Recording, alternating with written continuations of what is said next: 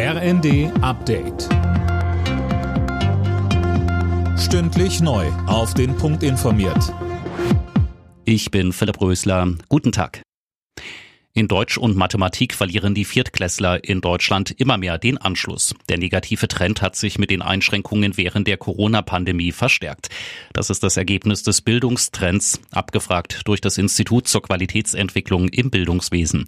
Deren Vorstand Petra Stannert sagte zur Bilanz, der Kompetenzrückgang in Deutschland insgesamt entspricht einer Lernzeit von circa einem Drittelschuljahr im Lesen, einem halben Schuljahr im Zuhören und einem Viertelschuljahr im Bereich Orthographie und in Mathematik.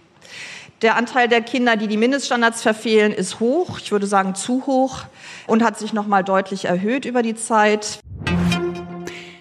Die EU verhängt Sanktionen gegen die iranische Sittenpolizei. Grund dafür ist das brutale Vorgehen der islamistischen Sittenwächter gegen Demonstranten. Bundesaußenministerin Baerbock sagte.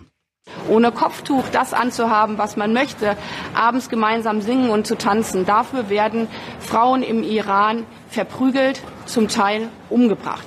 Es wird ein Einreiseverbot für diejenigen gehen, die verantwortlich für den Tod von vielen Menschen in Iran sind, die nichts getan haben, als für ihre Menschenrechte auf der Straße zu demonstrieren.